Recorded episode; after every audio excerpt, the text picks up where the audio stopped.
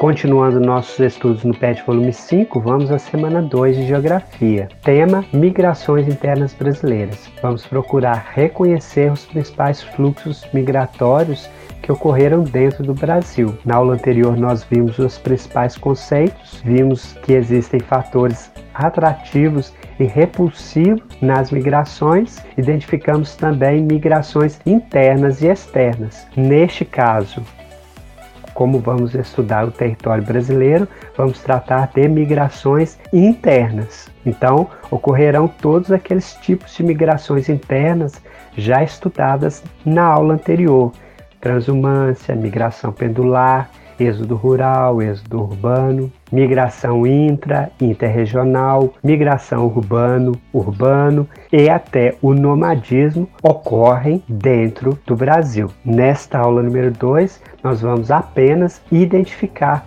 os principais fluxos migratórios. A característica mais marcante dos fluxos migratórios no Brasil é que as migrações ocorrem impulsionadas por fatores econômicos. Vamos pensar especialmente as migrações que ocorrem a partir do século XX.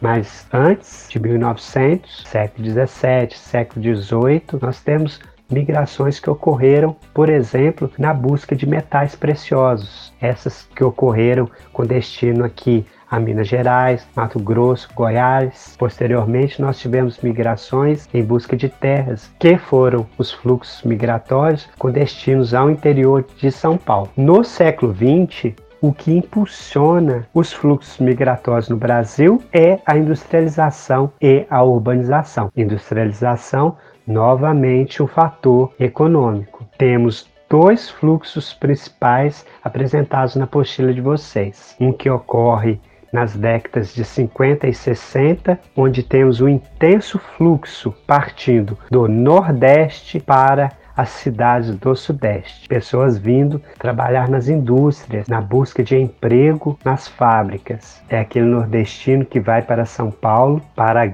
grande metrópole, ocorrendo aquele fenômeno muito intenso, muito marcante nas décadas 50, 60, que é o êxodo rural, se estendendo até a década de 80 também, de uma forma muito acentuada. Ok? Primeiro fluxo importante do Nordeste para o Sudeste nas décadas de 50 e 60. A partir da década de 1970, devido a incentivos aí dos governos militares, nós temos um fluxo muito importante partindo do sul para a Amazônia e para o centro-oeste brasileiro. Então, os governos militares, naquela ideia de proteger as fronteiras, de ocupar o espaço, incentivam fluxos migratórios para a Amazônia e para o Centro-Oeste. Temos posteriormente nos outros governos brasileiros, no governo de JK, a construção aí de Brasília, que incentivou uma ocupação muito forte naquela região de Goiás, onde foi construída a capital nacional, onde ocorreram diversos investimentos públicos, e isso acaba atraindo muitas pessoas para aquele local, certinho? Os fluxos migratórios marcantes no século XX.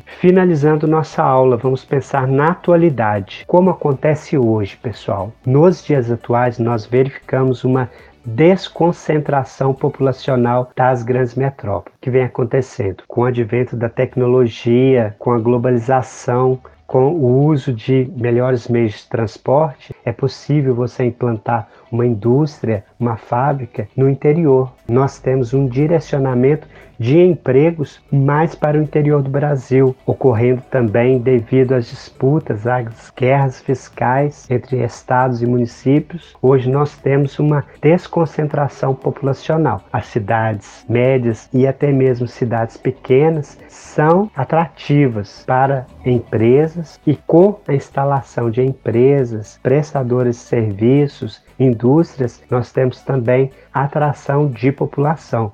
Podemos citar o exemplo na nossa região extrema, é uma cidade do interior que fica numa posição estratégica entre Minas e São Paulo, onde nós temos um grande crescimento populacional devido à implantação de diversas indústrias, diversos centros de distribuição, ok? Compreendido aí? As migrações que ocorreram dentro do território brasileiro têm como principal característica motivos econômicos.